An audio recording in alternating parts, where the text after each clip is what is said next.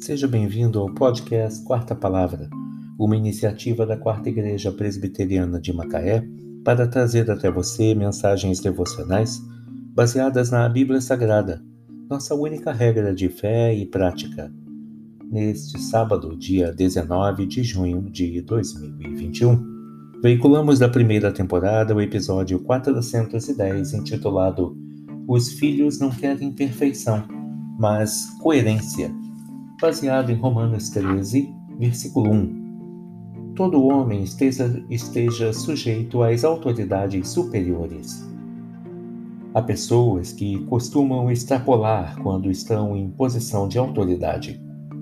Da mesma forma, não é incomum observarmos pais irritarem seus filhos usando sua autoridade de modo impróprio. Deus coloca os pais como a principal autoridade na vida de seus filhos.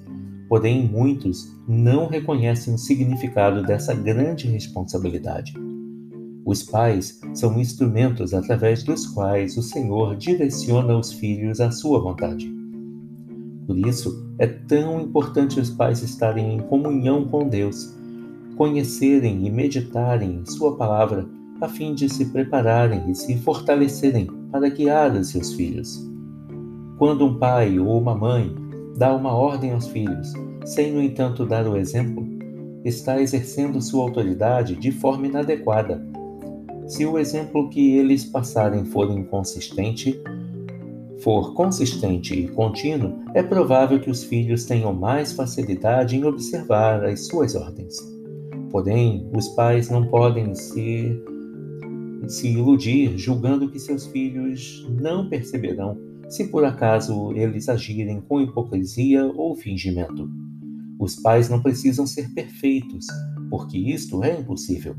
Contudo, eles devem estar dispostos a confessar seus erros e pedir perdão aos filhos sempre que falharem.